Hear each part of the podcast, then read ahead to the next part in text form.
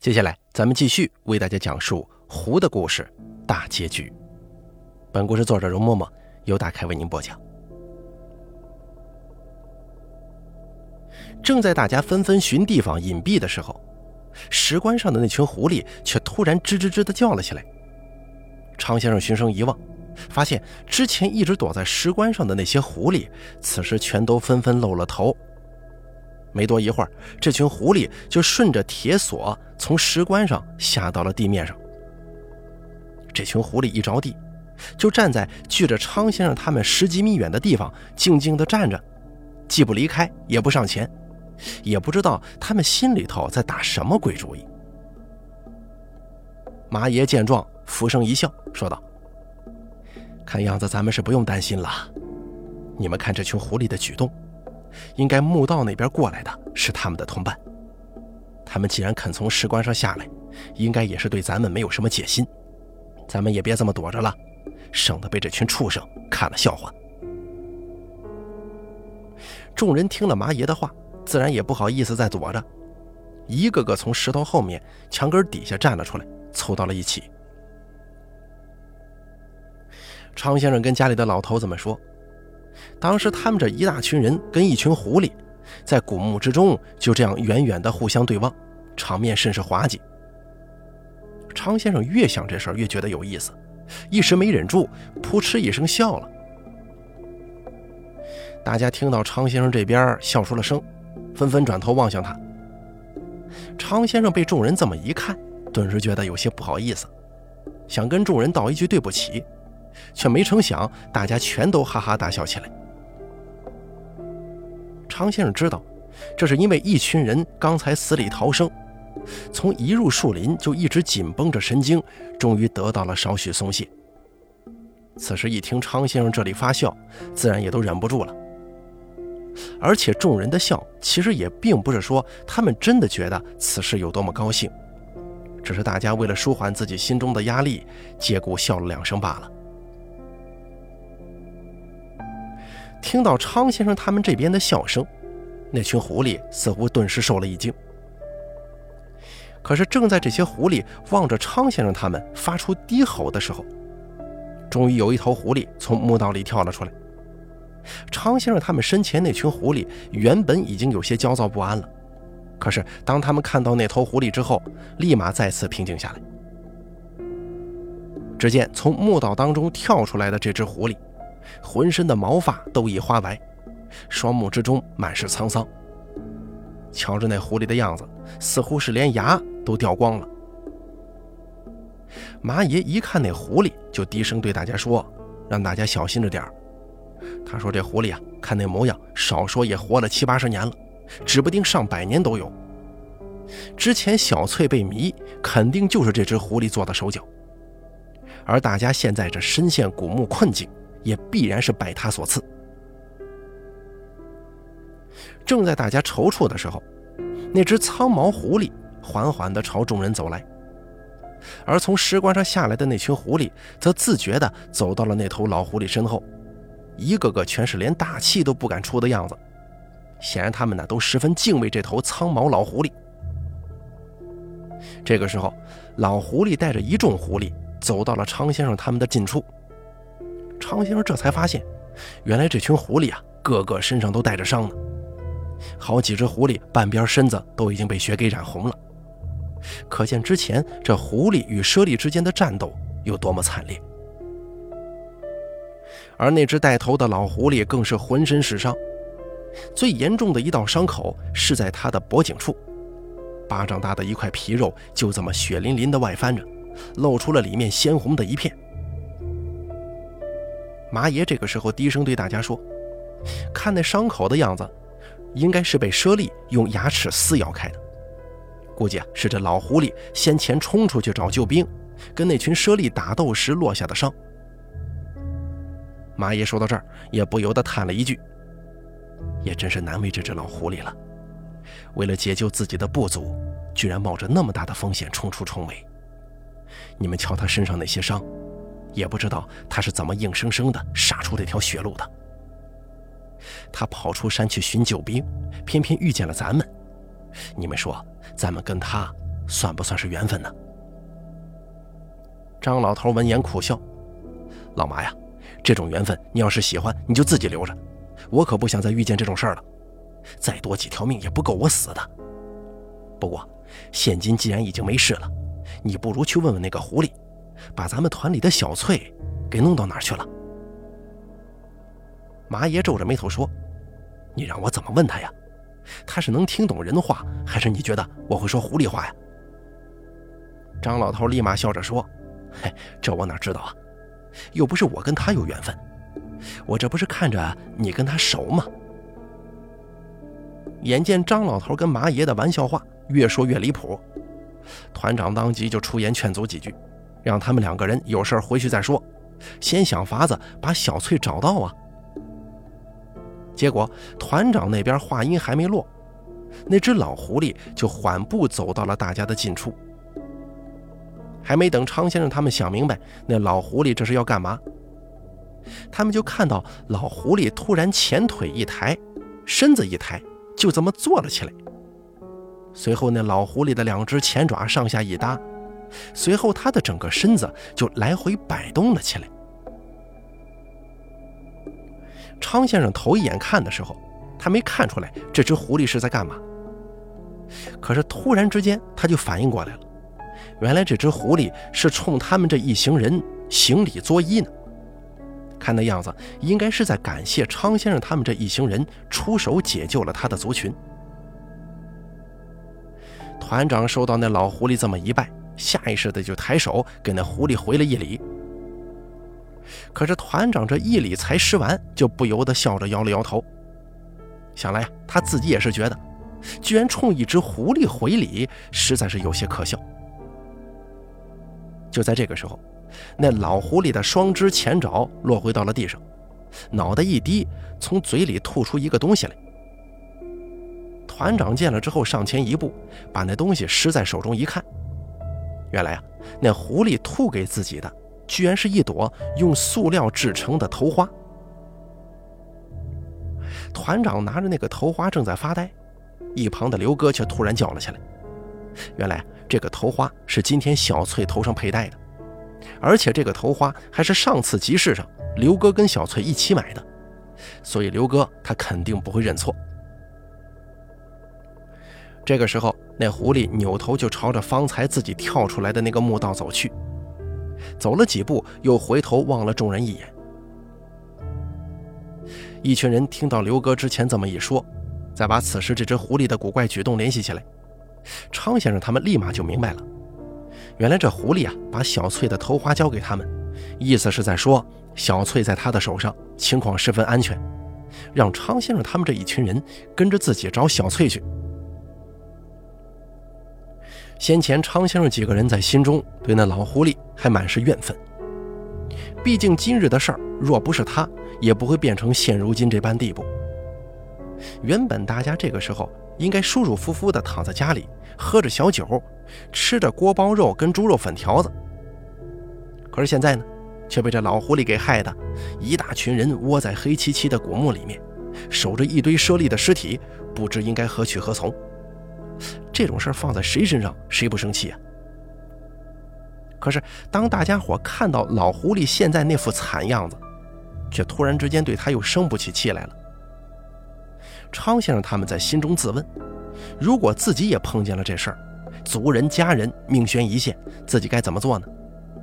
到时候别说是设局把几个无关的闲人给拖进来，就算是他们设计残害旁人来换取自己亲人的性命，只怕他们狠狠心也就闭着眼睛做了。对于天天把人性、道义什么的挂在嘴边的人类，遇见了这类事情都会昧心而为。昌先生他们又有什么脸面为此去指责一头野兽呢？于是，在众人的一阵沉默之后，团长从怀里掏了一包治外伤的药粉出来。昌先生说：“当年东北跑棚的艺人，因为常年在外做活，这磕磕碰碰啊，免不了，所以身上都会常备一些止血、治疗外伤的药物。”团长估计这个时候也是自己的气性过了。又觉得老狐狸为了搭救族群搞成这般模样，实在是有些可怜，所以一时同情，才将自己身上的药粉给拿了出来。昌先生他们见到此时团长的举动，自然明白他是意欲何为。可是这狐狸毕竟是野物，面对人类的好意，它不一定会明白，更不见得会领情。这个时候，就听大个羊低声说：“哎，团长，你这好心好意的，他们可不懂啊，你还是小心着点离他们远一些，别吓到他们，以为你要干什么，再把你给咬了呢。”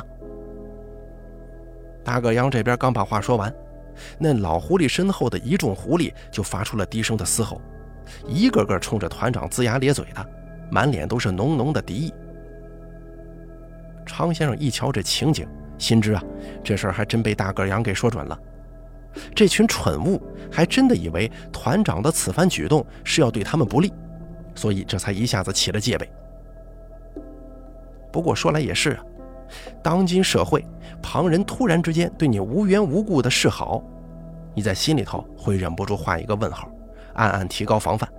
更何况是一群野兽呢？对于他们来说，谁知道对面这些人心中究竟是在打什么算盘？小心一点总是没错的。怎料，就在诸多狐狸纷纷躁动之际，那老狐狸突然回头，冲着一众狐狸吼了一声。立马，那些狐狸就安静了下来，全都不敢再出一声。而这个时候，那老狐狸脑袋一扭，对着团长晃了几下，似乎是在询问他手里拿的是什么东西。团长见状，举手往那老狐狸身子一指，随后又指了指自己的脖子。那老狐狸当即就明白过来了。这个时候，就见那头苍毛老狐狸先是盯着团长望了一阵子。随后缓步行到了团长脚边，身子一轻就躺在了地上。伴随着他粗重的喘息，老狐狸的双眼也微微的闭上了。团长缓缓地把药包打开，轻轻地在老狐狸脖子的伤口上撒了一层药粉。立马，那老狐狸鲜血淋漓的伤口就止住了血。随后，团长从身上又赶紧寻了一块布巾出来。帮那老狐狸把伤口包扎好。等团长做完这一切之后，就听老狐狸鼻子里也长呼了一口气，显然是他自己也觉得身上的痛苦缓解了几分。等到团长把那老狐狸脖子上的伤口处理妥当之后，那狐狸也从地上爬了起来，自顾自地在古墓里四处溜达了一圈之后，就仰头对着空中的玄关叫了几声。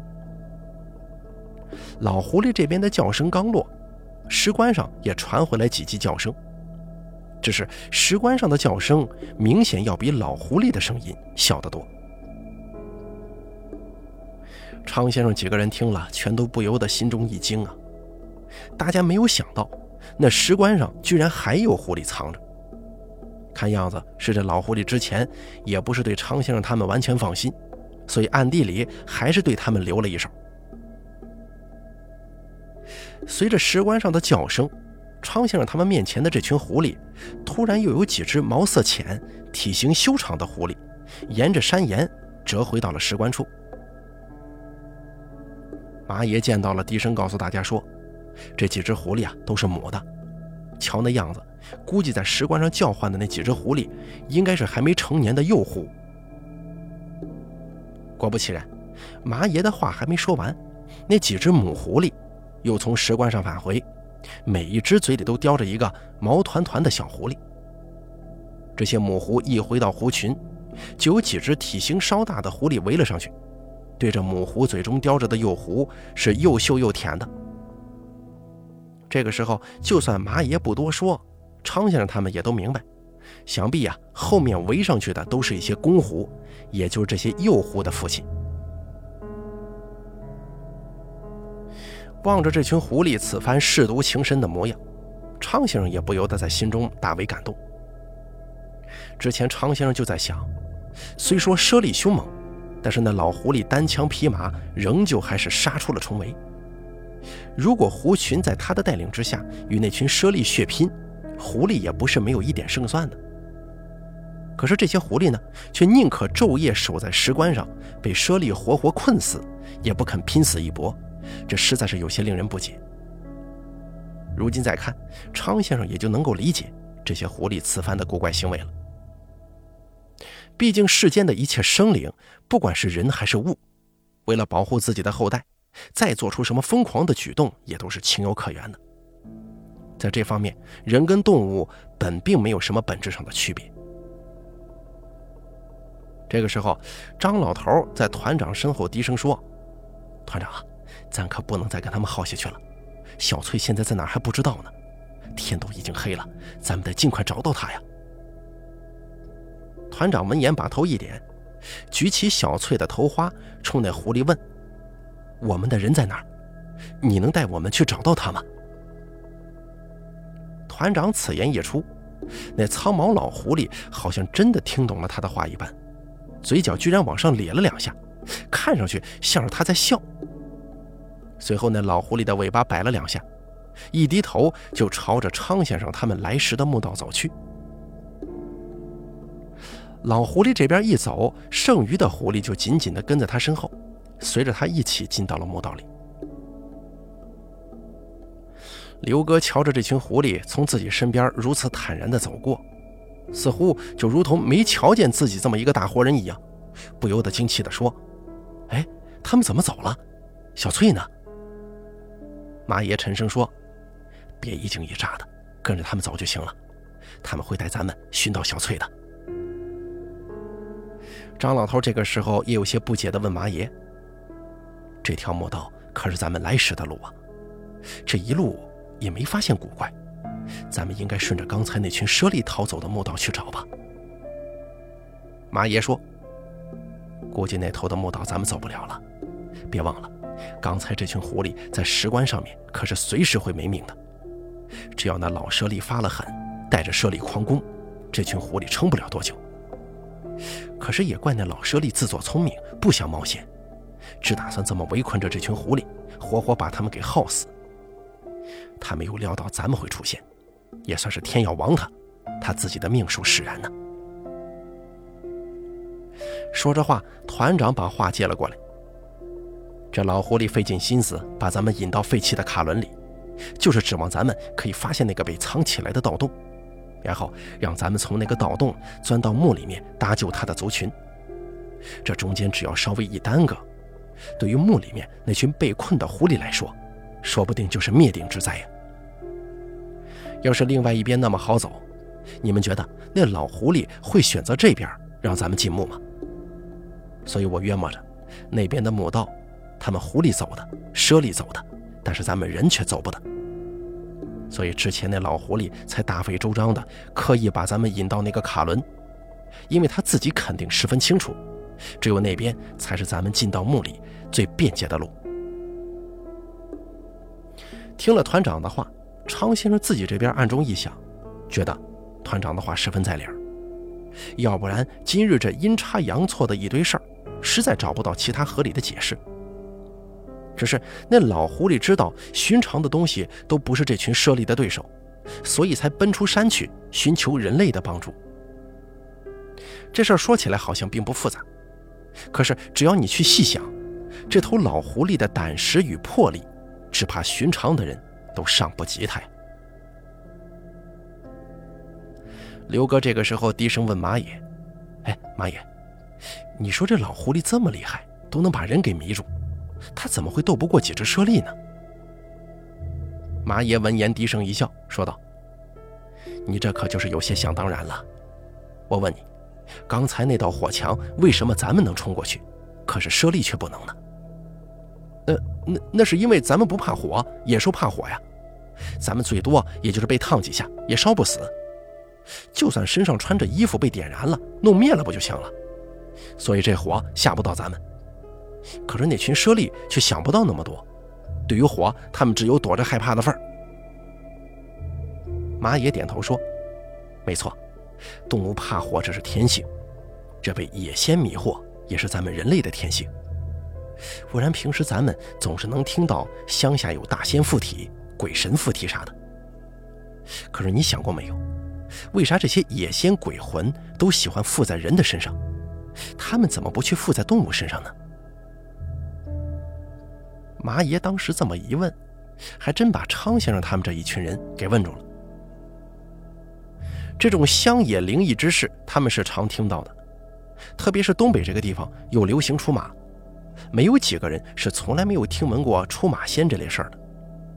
可是，一群人呢，还真的从来没想过，为什么这种事情只会发生在人类的身上。昌先生的故事说到这儿，他抬头对酒桌上的老头子们就问：“诸位，当时呢，这件事情马爷也没能跟我们说清楚。这些年，我总是会想起这件事情来，一直也琢磨不出一个头绪。所以我今天啊，就想顺便问你们一下，对于这件事情，你们可有什么见解吗？”家里的老头子们闻言之后，低头互相议论了一阵。有个老头子主动接过话茬，对常先生说：“常先生，在回答您这个问题之前，我想先问您一个问题。你觉得咱们人跟动物要论精神方面的意志力，究竟谁更强一些呢？”常先生闻言笑着说：“哎呀，这还用想啊？肯定是咱们人强一些。动物又没有咱们这种智商，他们能知道个啥呀？”老头子当即摇了摇头说：“常先生，这事儿正好跟你想的相反。恰恰是因为动物在智力上不如咱们，所以他们才会比咱们人有更强的意志力。不说动物，光是只论咱们人类，古时候的人在精神上面就比咱们现代人要强大的多。你别看咱们现代人在身高、体质、寿命等等各方面都比古人要提升了不少。”但是古人赶路，凭着一双肉脚，花费几个月的时间，从广东赶到北京去参加科考，这还只是过去文文弱弱的读书人呢。这种事情放在今天，试问有几个人能够做到呢？现如今，连骑个自行车上青藏高原都能成为新闻，那以前靠一双腿硬生生的从中原走上天山，屯守边关的士兵，那岂不都是神人了吗？望着昌先生这个时候满脸的疑惑之色，那老头子顿时就笑了，继续接着说：“所以在我看来啊，人的精神与意志并不会随着学识、文化、体质这些东西的提高而增加，甚至这事儿啊，我觉得都可以反过来说。正是因为在这些方面的欠缺，所以人的意志力才会强大。以前不是有句话说吗？知识越多越反动。”其实就是因为知道的多了，见识的多了，所以遇事才会想的太多。不信你去看看那个拉磨的驴马，那种一整天原地转圈的活人能耐得住那个性子去做吗？昌先生听着老头子的话，也隐约猜到了他话中的意思。呃，大师啊，您的意思是说，动物在意志上面要强于我们人类，所以很难被附身。而咱们人却因为心思多，反而容易中招吗？老头子点点头说：“没错。人在什么时候特别容易中阴呢？我想你应该是有所耳闻的。人在重病、虚弱、昏迷，或者被某一种情绪所操控，那是人最容易被灵体附身的时候。虽然别人家里对这事儿有各种不同的解释。”正统的道门法门里也有相应的见解，不过在我们家看来呢，就是因为人的精气神差，所以意志上弱，才会被灵体趁虚而入的。说到这儿，昌先生也终于恍然大悟：哦，那么说当年小翠被附体，就是因为她跟刘哥那个时候闹分手，心神不宁，所以才被那狐狸钻了空子吗？老头子嗯了一声，说道：“就是这样，不然你想想，为什么团里那么多人，偏偏是小翠遭了殃呢？如今也只有灵媒才会让那些灵体轻易上身了。要是灵体附身是那么容易的事儿，随随便便一个人都能去做灵媒了，哪还需要什么出马仙、观音婆的事儿啊？不过也算是当年那只老狐狸运气好，赶巧小翠这边出了事儿，不然换成别人。”只怕他也不是那么容易就能得手的。眼见自己这边算是帮昌先生解答了他心中多年的疑惑，老头子随即就向昌先生询问起当年他们在墓里的事儿。昌先生这才回过神来，略带歉意地说：“哎呀，你们瞧我，光想着自己身上这些事儿了，倒忘记之前我的故事还没说完呢。”说着话，昌先生连声跟酒桌上的老头子们道歉，然后又继续讲述起来。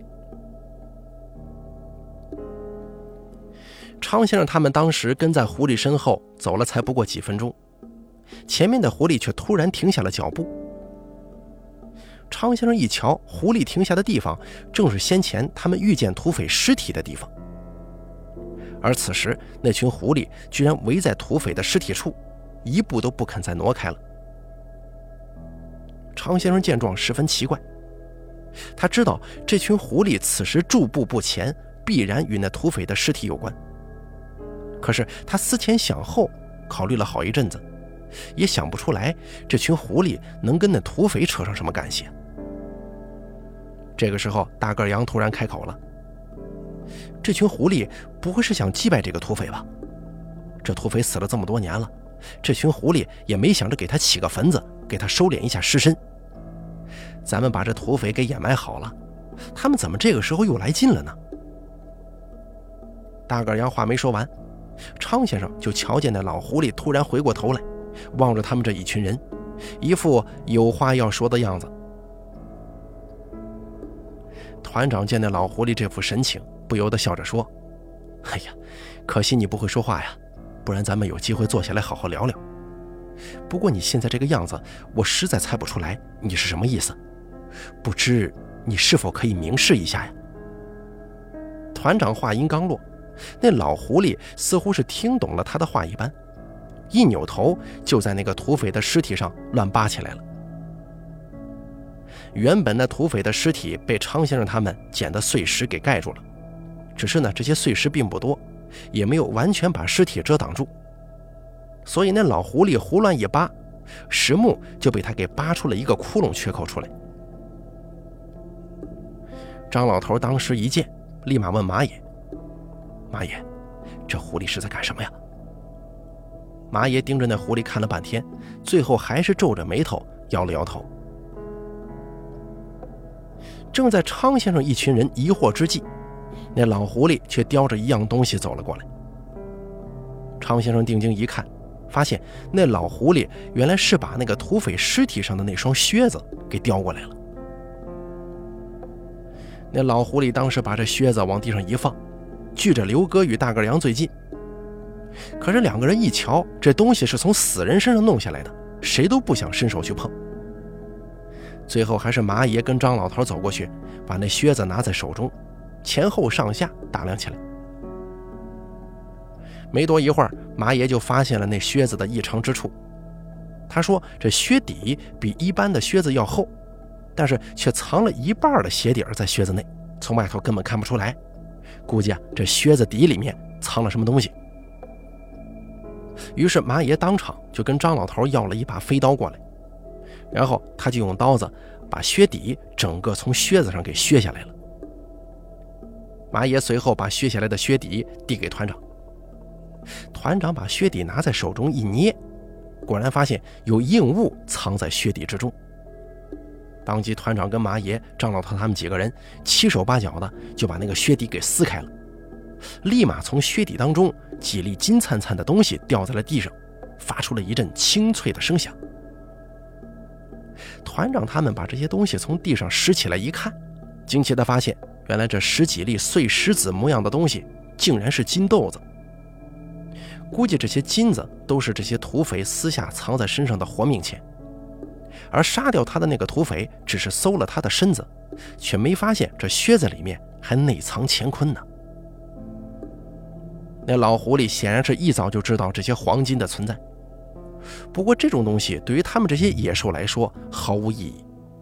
可是他却知道人类很喜欢这东西，因此呢，他把这些黄金翻出来送给昌先生他们，就是想借此表达一下对昌先生这一群人马的感激之情。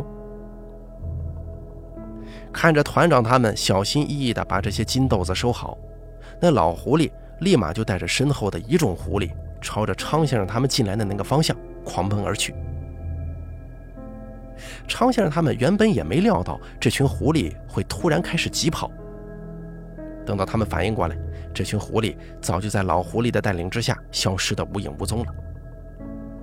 大个羊瞧见之后，当即大声喊：“哎，你们别跑呀！小翠在哪儿？你们还没带我去呢！”团长这个时候二话也没说，立马撒腿就追。一群人随即紧跟在团长身后，也都朝着那群狐狸跑掉的方向快步追了上去。哪知一群人一直追到了盗洞口，也没发现那群狐狸的身影。这个时候，马爷一扫地上的脚印，指着盗洞说：“他们进盗洞出古墓了，咱们快追吧！”当即，一群人就一头钻进了盗洞。手脚并用的在盗洞当中爬行起来。虽然昌先生他们这群人动作已经很快了，可是人在洞穴之中，爬行速度又哪里是狐狸的对手啊？于是等一群人从盗洞爬出的时候，别说狐狸的踪影了，就连一点异常的响动他们都听不到。约摸着那群狐狸此时已经跑远了，如今再想在这山林里头寻找他们，只怕难于登天。正在众人一筹莫展之际，突然就听从墙角处传来一声悠长的叹息。这声音冷不丁的响起来，着实吓了大家一跳。可是常先生一惊之下，却突然反应过来，刚才那声叹息好似是女人的声音。这个时候，众人也都觉察出事情有些古怪。马爷跟张老头当即就拿起手电往墙角那边照了过去。这一照，一群人赫然发现，他们刚才一直在千寻万找的小翠，此时就缩在墙角里，紧闭双眼，浑身打哆嗦呢。昌先生他们见了，赶忙冲上前去。刘哥瞧见小翠一直在哆嗦，还以为她那是冷，就赶忙脱下自己身上的熊皮大氅，裹到了小翠身上。这个时候，大个杨不解地说：“哎。”怎么刚才咱们在这儿没瞧见小翠呢？马爷说：“肯定是趁着刚才咱们在墓里的时候，那老狐狸把小翠领过来了。他知道，如果墓室完事儿了，咱们是一定要跟他要人的，所以他就把小翠带到这里，好让咱们找到。之前小翠肯定就在附近哪里藏着，只不过咱们没找对地方罢了。那老狐狸在这山中几十年了，环境比咱们熟悉。”他要是存心藏个个把人，咱们肯定找不到的。说着话，马爷一拉正在给小翠裹皮厂的刘哥：“大刘啊，你也不用瞎忙活了，小翠没事。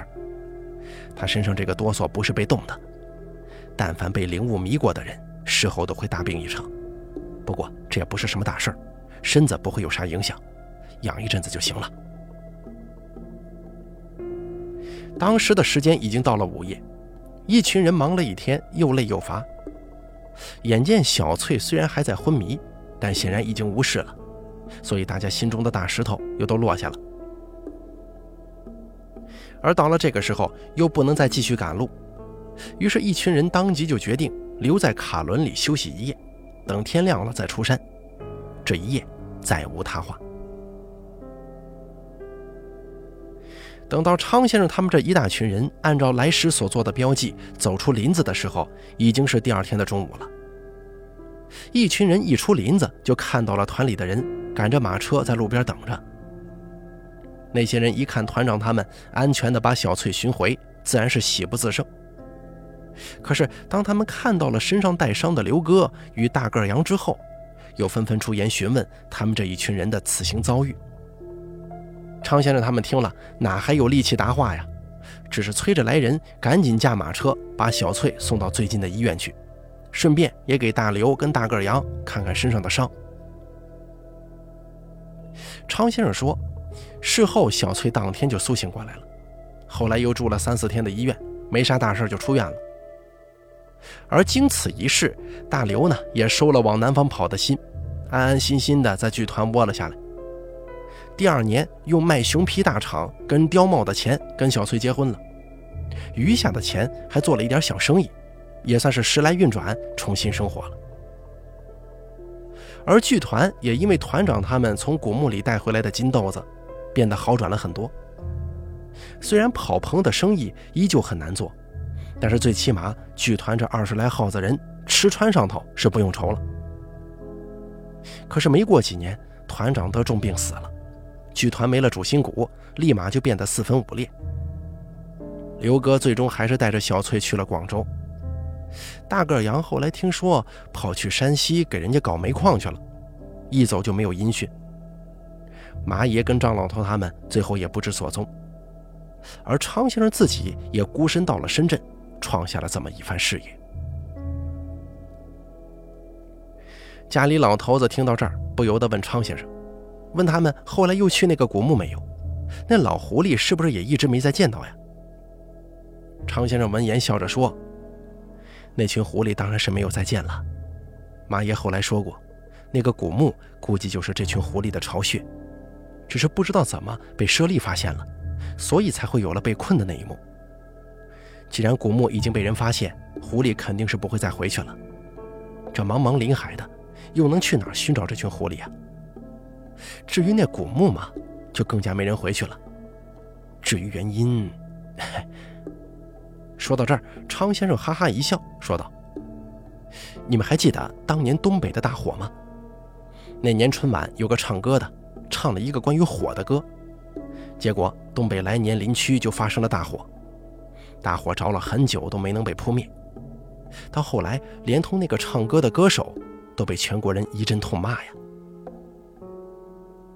家里老头子闻言一惊，下意识的就问道。那个古墓难道就是在着火的林场里吗？昌先生点了点头，轻叹一口气：“这么大的火烧过去，那个古墓怎么还能找得到呢？应该早就毁在大火当中了吧？”昌先生说这番话的时候，声音很低很柔，也不知道这些话是否是说给自己听的。后来家里的几个老头子带着东西从广东回到家里之后，把这事儿啊说给了家里人听。大家听完之后，全都不禁啧啧称奇。家里人都说，不光是昌先生他们进林子找人这事儿，可谓是奇事一桩。就连当年土匪虎杀狐狸与猞猁之间的恩怨，这些事儿单独拿出来讲，估计都是一个难得的好故事。只不过，现今这背后的事情究竟怎么样，只怕是再也没有人会知晓了。好了，狐的故事全部演播完毕，感谢您的收听。本故事作者容嬷嬷由大凯为您播讲。